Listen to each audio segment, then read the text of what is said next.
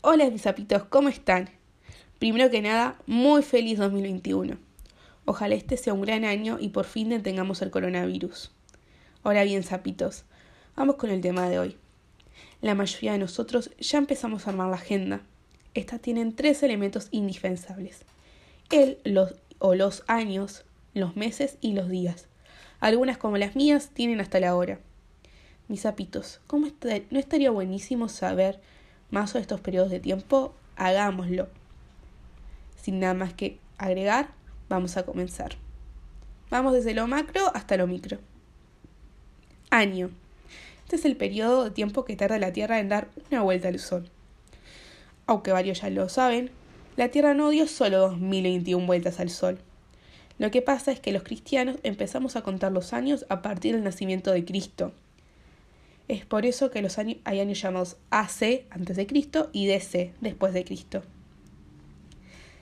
La Tierra en realidad demora, demora 365 días, 5 horas, 48 minutos y unos pocos segundos más en dar la vuelta al Sol. Esto es difícil de calcular. Entonces lo que se hace es redondear a 365 días y una vez cada 4 años, al último año se le agrega un día más. Este día es el 29 de febrero y el año es conocido como año bisiestro. El año pasado, 2020, fue un año bisiestro. Por otro lado, el 2021 no es un año bisiestro.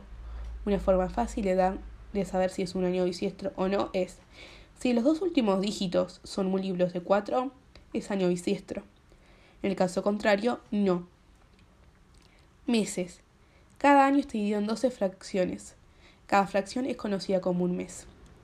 Quiero contarles unas curiosidades sobre los meses y sus nombres. Hace algunos años, el año empezaba en marzo y terminaba en febrero. Si no me creen, miren lo siguiente. El séptimo mes del año, septiembre. El octavo mes del año, octubre. El noveno mes del año, noviembre. Y el décimo mes del año, diciembre.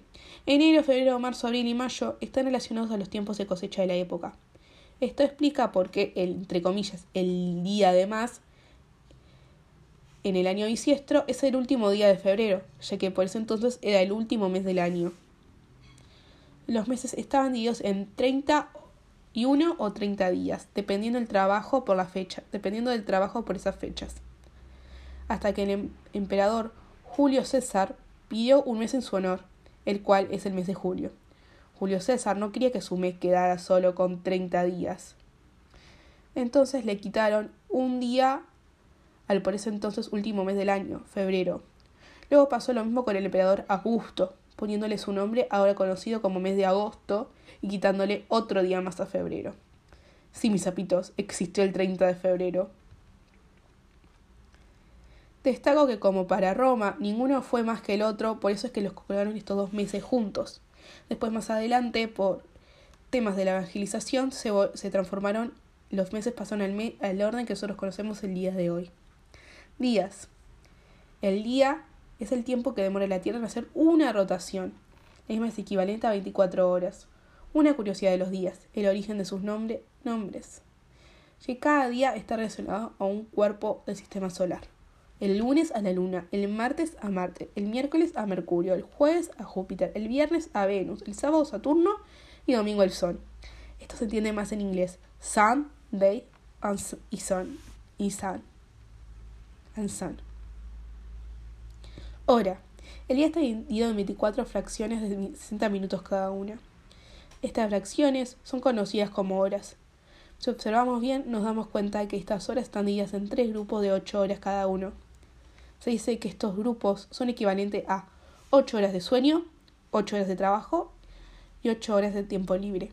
Las 8 horas de trabajo para los niños, que claro, no trabaja, se se dice que se dividen en dos, cuatro horas de estudio y cuatro horas de juego.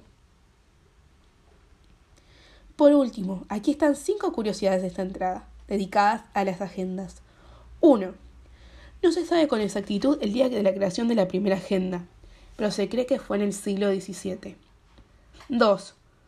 Robert Aitken fue el señor que imprimió la primera agenda con fines comerciales.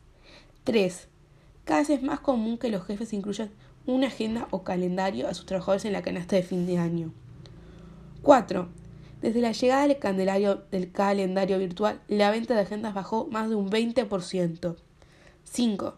Existen personas que tienen más de una agenda por año, ya que dicen que una no les da el espacio.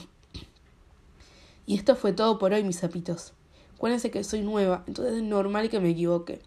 Cualquier duda o sugerencia, déjenmela abajo en los comentarios. Muy feliz 2021, zapitos. ¿Los quiere? Zaps.